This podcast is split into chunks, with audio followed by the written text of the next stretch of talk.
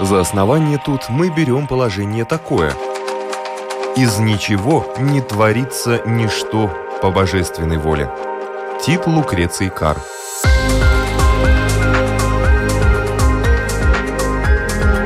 Дерзкие теории, смелые гипотезы, предположения, которые завтра могут стать аксиомами. Программа обо всем, что нас окружает. Природа вещей. На Латвийском радио 4.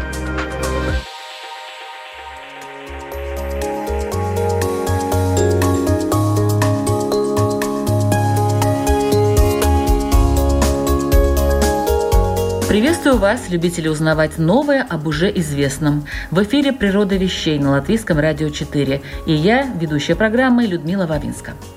Вращение Земли. Что там может быть интересного? Всем давно известно, что в сутках 24 часа, за которые наша планета осуществляет оборот вокруг своей оси. В году 365 дней, за которые Земля обходит вокруг Солнца. Да, есть небольшие поправки и только – Однако наука сейчас достигла такого уровня, получила такие данные благодаря искусственным спутникам, что и вращение нашей планеты вокруг своей оси, и движение вокруг Солнца представляются уже не так однозначно определенными процессами.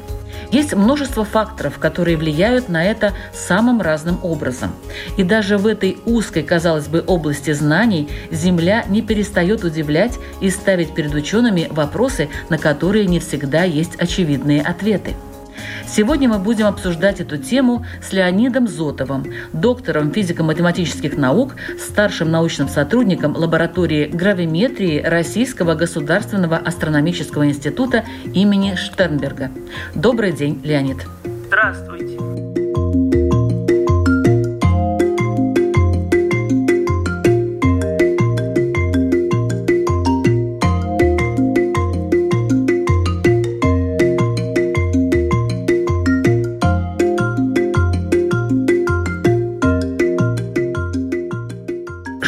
Ученые знают о вращении Земли и что они, возможно, не знают? История этого вопроса, как вы понимаете, довольно древняя. И, как вы правильно сказали, в последнее время точность наблюдений возросла настолько, что стало возможно обнаруживать неравномерности во вращении нашей планеты. Конечно, мы в повседневной жизни не обращаем на них никакого внимания, мы следуем за ритмом дня и ночи, ложимся спать, встаем.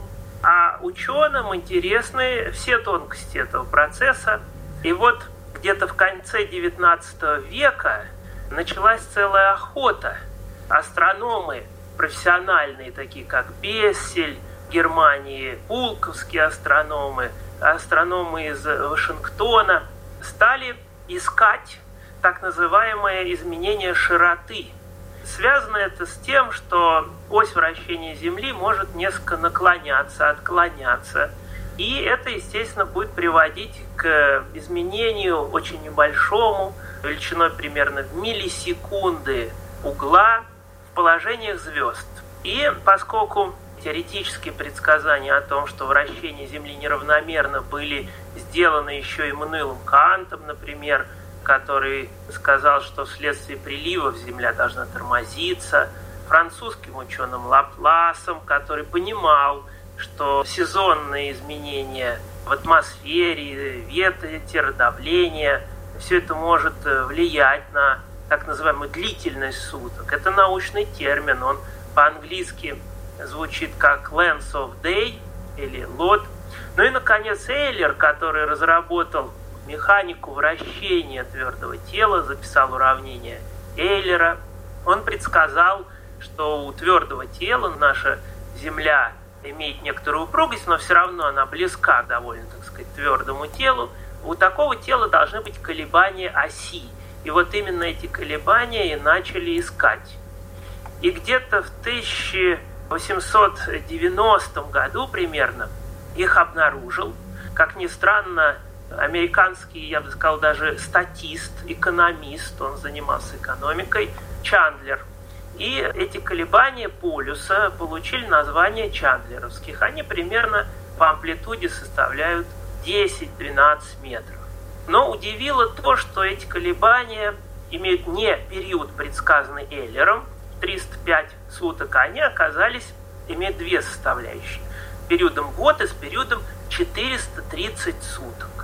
И вот множество теоретиков, таких как американский астроном Ньюком, Дарвин, известный специалист по приливам, ну и многие другие, Джеффрис, выдающийся геофизик, на протяжении нескольких десятилетий пытались разрешить вот эту загадку. Почему же служба широты еще тогда не была создана, которая на нескольких обсерваториях на одной параллели стала следить вот за этими изменениями.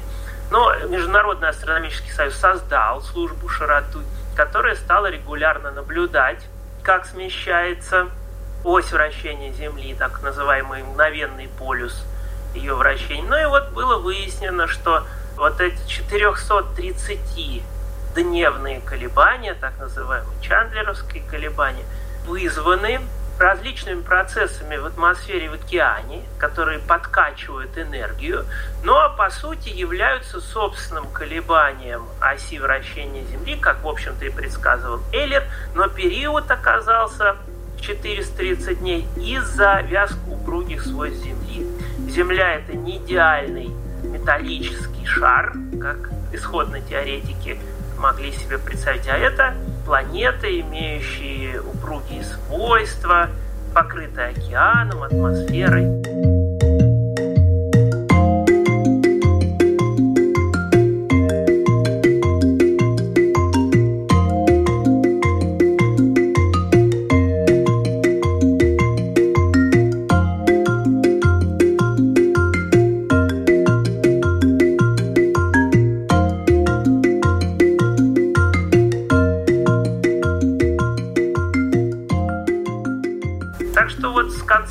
XIX века мы стали наблюдать, во-первых, отклонение движения полюса, а во-вторых, это даже, я бы сказал, чуть позже стало точно наблюдаться, где-то в 60-е годы XX века, стало ясно, что Земля вращается вокруг своей оси с переменной скоростью, и длительность суток может меняться примерно туда-сюда на миллисекунду, Дело в том, что появились атомные часы. Вначале кварцевые, а потом появились атомные часы. Была переопределена секунда, как время, которое требуется для определенного несколько миллиардов колебаний, переходов с уровня на уровень в атоме цезия, то есть секунда времени стала определяться через средствами ядерной физики, и вот эта атомная шкала времени, более стабильная, показала, что сутки могут отличаться в ту или другую сторону. И вот за этим стали следить, выявили массу всяких интересных особенностей этого явления, годовой цикл, торможение Земли, который еще предсказывал Кант и так далее. Вы говорили об упругости нашей планеты. От чего это зависит? Какие процессы на это влияют? Земля не абсолютно твердое тело, это все-таки довольно большая планета радиусом 6370 примерно километров. И ввиду того, что, например, земная кора имеет среднюю плотность 2,7 грамм на сантиметр в кубе и э, состоит, как вы знаете, из различных так, горных пород, силикатов, гранита, базальта – это все-таки не металл, и при больших давлениях, при температурах к недрам Земли температура увеличивается, может достигать нескольких тысяч градусов. И при этих условиях приобретает вязкость земная кора, становится, я бы сказал, текучей даже. Вы же знаете, что, например, континенты на поверхности Земли перемещаются. Ну а уже глубже так называемой астеносфере, верхней мантии, температура растет, и там просто происходит расплавление земных пород, жидкое внешнее ядро, безусловно, уже обладает совершенно другими свойствами, там по-другому распространяются сейсмические волны. Ну и в центре, в глубине Земли находится твердое железно-никелевое ядро, кстати говоря, присутствие которого тоже находит свое отражение в особенностях вращения планеты. Оно приводит к появлению так называемой свободной нутации ядра, которая сегодня наблюдается самыми точными, прецизионными методами космической геодезии.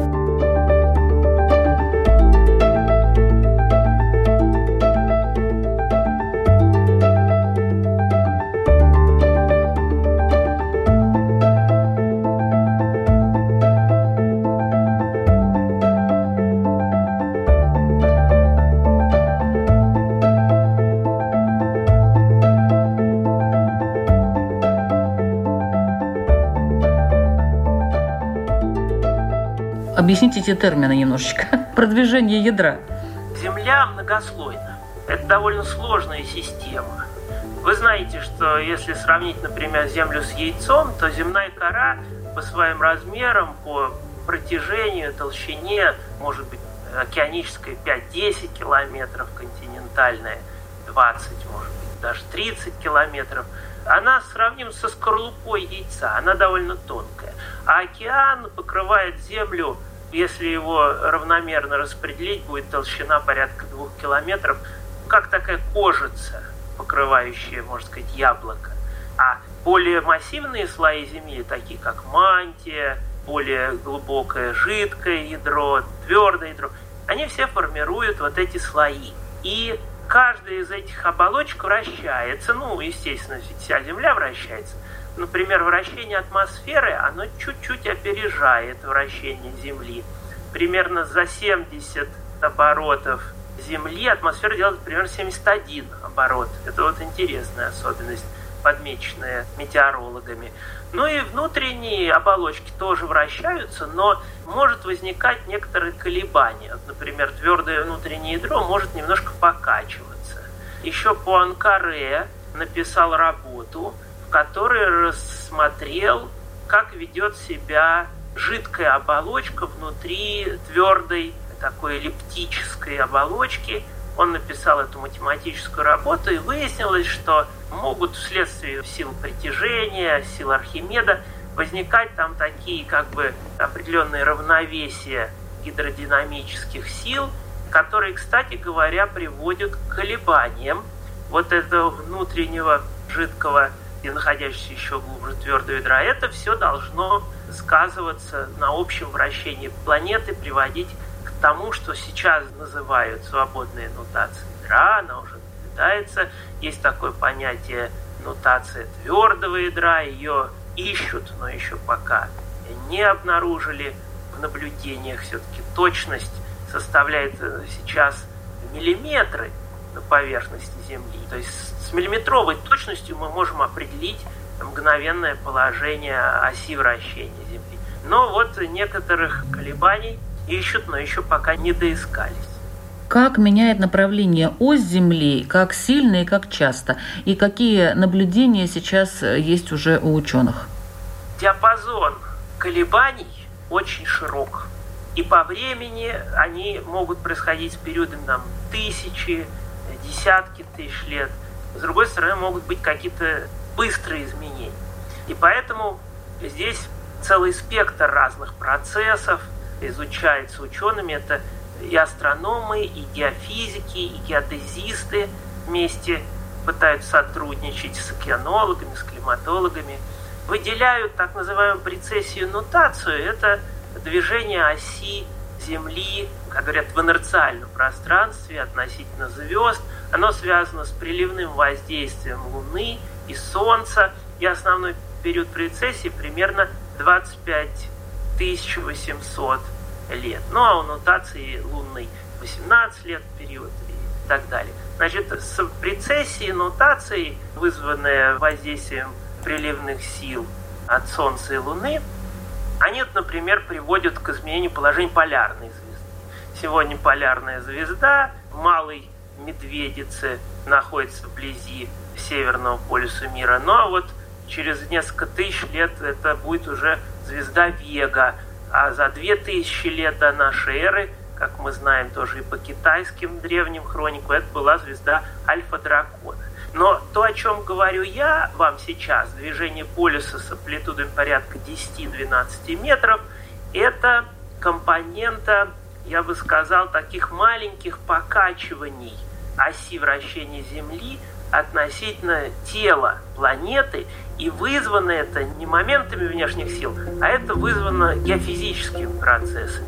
Например, перераспределением масс на планете, течениями в океане, изменениями ветра в атмосфере, ну и так далее.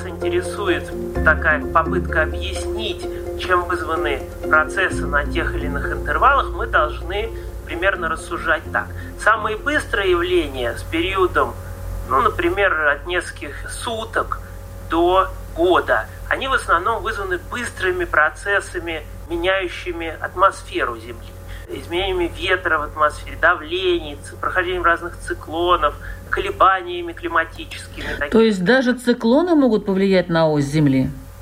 изменения ветров, вот особенно сезонные, годовые изменения ветров в северном и южном полушарии, безусловно, и влияют на скорость вращения Земли, на положение ее оси. Ну, в пределах там нескольких сантиметров. Что касается более длительных процессов, например, 2 года, 8 лет, там существует взаимодействие и океана, и атмосферы. Вот, например, известная так называемая климатическая мода Эль-Ниньо. Это процесс в экваториальном Тихом океане, когда обычно дующие восточные ветра ослабевают, начинают дуть даже, я бы сказал, западные ветра в экваториальном Тихом океане. И это влияет на Землю, оно немножко притормаживает. Вот в 2016 году Земля немножко затормозилась из-за Эль-Ниньо. Ну и, конечно, в океане тоже могут на продолжительных интервалах времени меняться течение, меняться давление, вот это приводит к декадным, многолетним колебаниям и в скорости вращения Земли, и в положении оси. И вот это особенно интересная тема, потому что именно на этих интервалах времени мы также наблюдаем еще и изменения климата на Земле.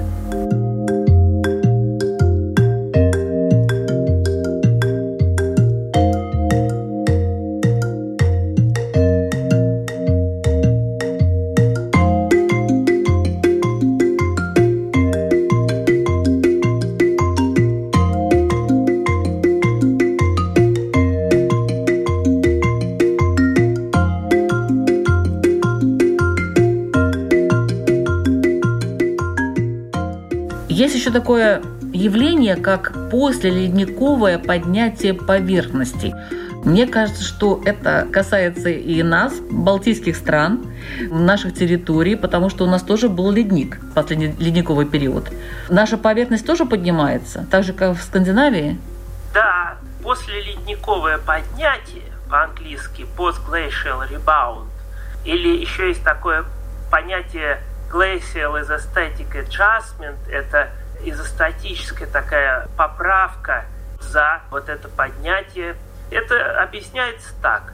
10-15 тысяч лет назад на Земле был ледниковый период. И на протяженных территориях и Скандинавии, и Канады, и вот севера Евразии лежали ледники. Потом они довольно быстро растаяли, но если сравнить с временем, как они накапливаются, потому что накапливаются они довольно долго, там десятки тысяч лет.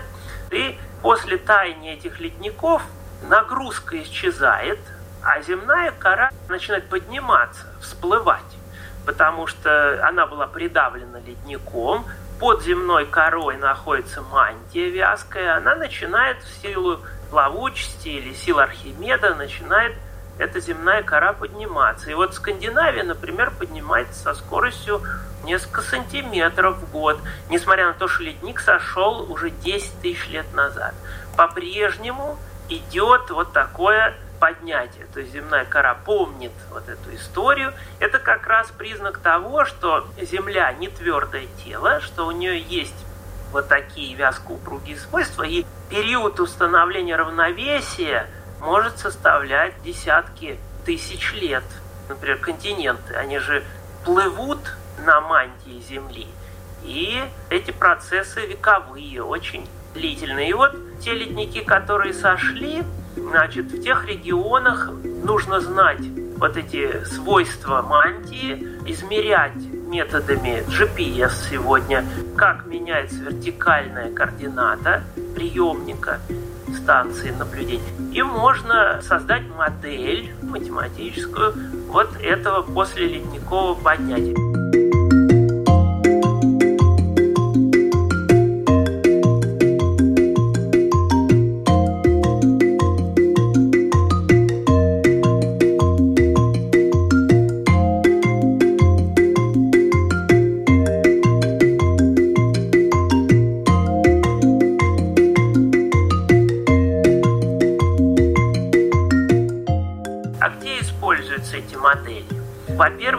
Важно знать, как перераспределяются массы.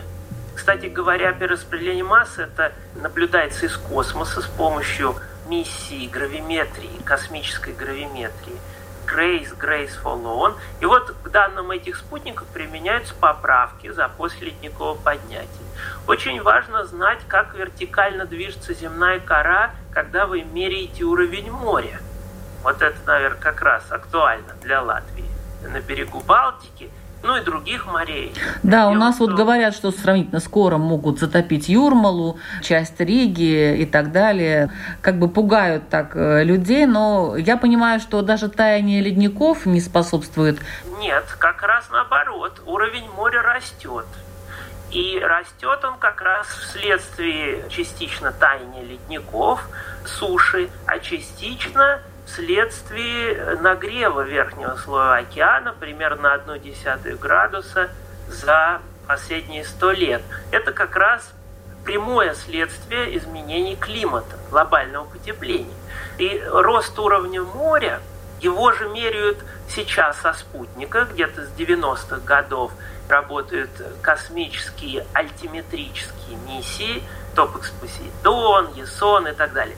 А до этого на протяжении столетия уровень моря мерился приливными станциями специальными. Я не буду вдаваться в тонкости устройства этих буйков, которые меряют уровень моря. Вы не можете сказать, насколько непосредственно вырос уровень моря, если вы не знаете, как поднимается та часть суши, на которой установлена приливная станция. Поэтому совершенно необходимо учитывать вот эти вертикальные движения земной коры для того, чтобы получить долговременную запись изменения уровня моря. И вот в Англии есть центр Permanent Sea Level. Это значит такой центр сбора данных по уровню моря. Они как раз там учитывают различные факторы, анализируют эти долговременные тенденции – и даже в последнее время всячески призывают серьезно обратить внимание на проблемы, например, островов в Индийском океане, где изменение уровня моря уже приводит к катастрофическим последствиям для жителей, затоплением и так далее.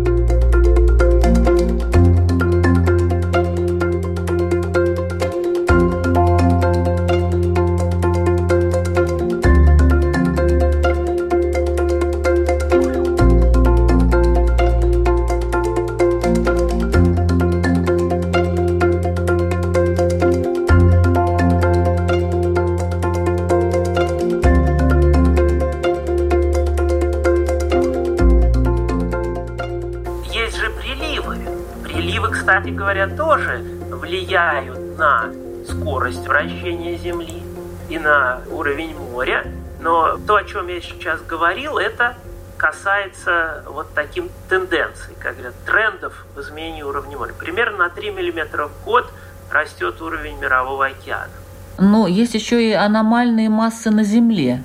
Да, поскольку я представитель лаборатории гравиметрии, я не могу ни пояснить, ни сказать, что такое наука гравиметрии и для чего она нужна. Гравити, это вы понимаете, притяжение. Если бы не было притяжения, нам бы, может, было бы легче, на нас бы не давил весь этот груз, но, с другой стороны, мы могли бы спокойно улететь куда-нибудь в космос, а не остаться на нашей планете. Поэтому у притяжения у него есть и положительная, и отрицательная сторона.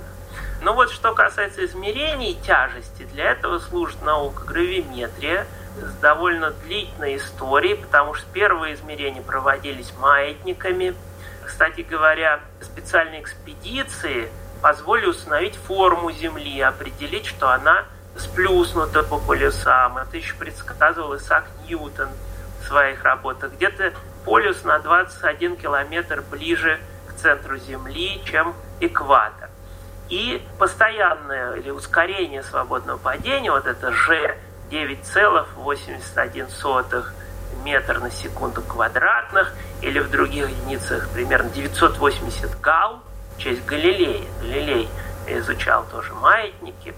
Так вот, эти величины измеряются приборами, которые называются гравиметры. Есть гравиметры наземные, существует целый спектр приборов, начиная от криогенных гравиметров, которые позволяют измерять наногалы, то есть миллиардные доли вот этого гала, это где-то 12 знак после запятой в вот этой цифре 10 метров на секунду. То есть колоссальной точности прибор, но их нельзя перемещать. А есть приборы, которые допускают перевозку. Это называется переносные или относительные гравиметры. Там уже точность микрогал. И морские гравиметры тоже существуют, и даже авиационные, которые позволяют на корабле, двигаясь по морю или, наоборот, на самолете, летя над землей, картировать вот распределение этой тяжести. То есть мерить ускорение свободного падения с такой точностью, что вы можете, например, обнаружить месторождение нефти или газа, залегающие под землей, найти какие-то аномалии масс, выяснить, как ведут себя подземные воды, да, истощаются они или как-то перераспределяются. То есть даже, можно сказать, с гидрологией э, связанные измерения делать. Ну и, конечно, есть космические гравиметрические миссии, такие вот как Грейс, Грейс Фулон, очень успешные миссии.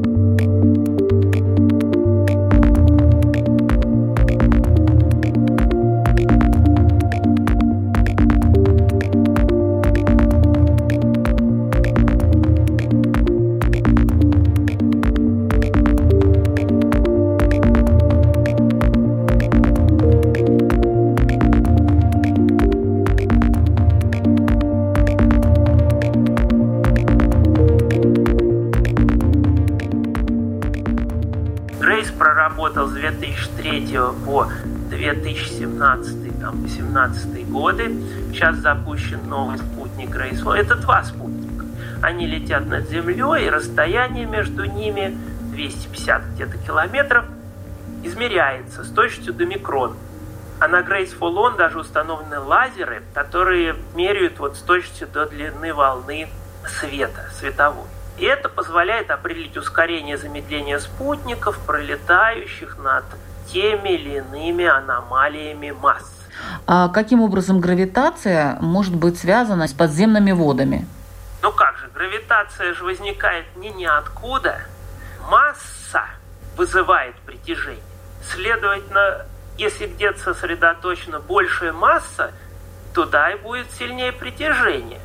Поэтому вот Земля, как такая, можно сказать, неоднородная по плотности и по массораспределению планета может быть тщательно изучена, измерена вот э, этими гравиметрическими приборами. Кстати, раньше гравиметрия, она и сейчас остается столбом геодезических измерений. Ведь от того, как распределена масса, зависит не только величина ускорения свободного падения, но и зависит и направление, куда вы будете падать, то есть вертикаль. То, что можно увидеть с помощью уровня, обычный пузырьковый уровень или от веса, вертикальное вот это направление, оно зависит от направления силы тяжести.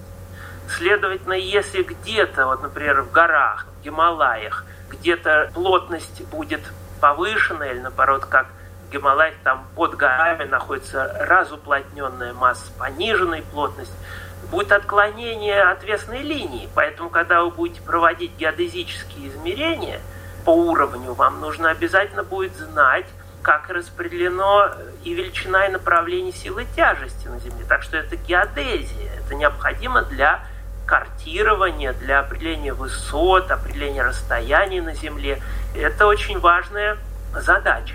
Ну и, конечно, уж э, если может быть, никакой тайны в этом нет, но и все ракеты летят в поле сил тяжести, поэтому и то, как полетит ракета или какой-то снаряд, будет зависеть от распределения силы тяжести на Земле. Поэтому у картирования, у гравиметрии такие двойные задачи.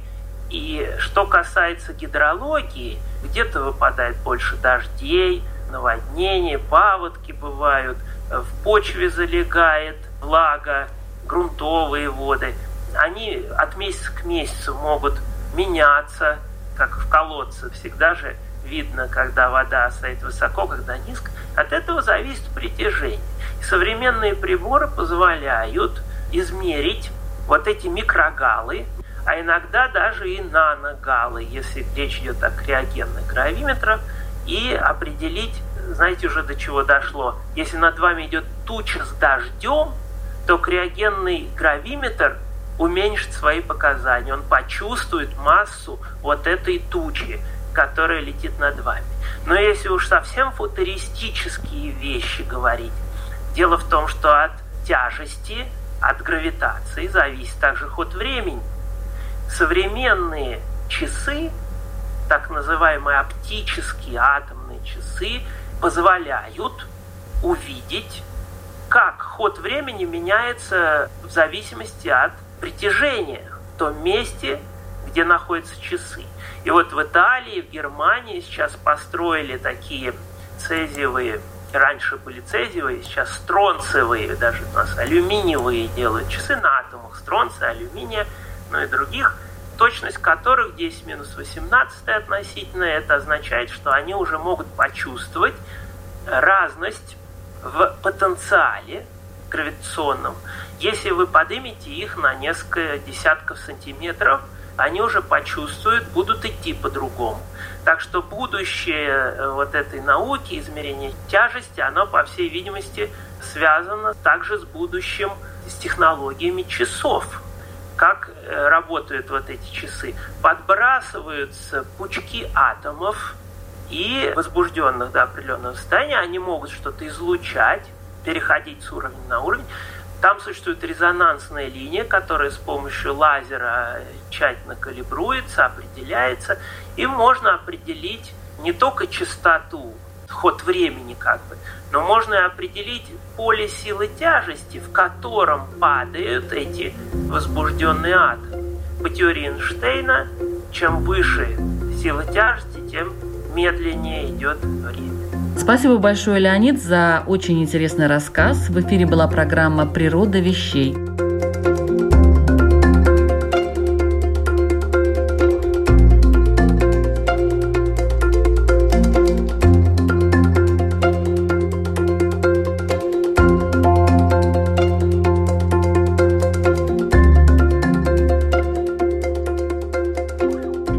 Мы говорили о вращении Земли, ее гравитационном поле, о том, как ученые видят то, что происходит с нашей планетой. В программе участвовал доктор физико-математических наук Леонид Зотов. Еще раз вас очень благодарю за интересный рассказ. Пожалуйста. Над выпуском работали ведущие Людмила Вавинска, компьютерный монтаж Ингрида Беделе, музыкальное оформление Кристины Золотаренко. Мы не только то, что мы едим, как иногда говорят, но и то, что мы знаем. И что важнее, еще вопрос. Присоединяйтесь к изучающим мир, слушайте программу «Природа вещей». Это не только интересно, но и полезно для здоровья. Жду вас в четверг в 3 часа дня на Латвийском радио 4. До встречи!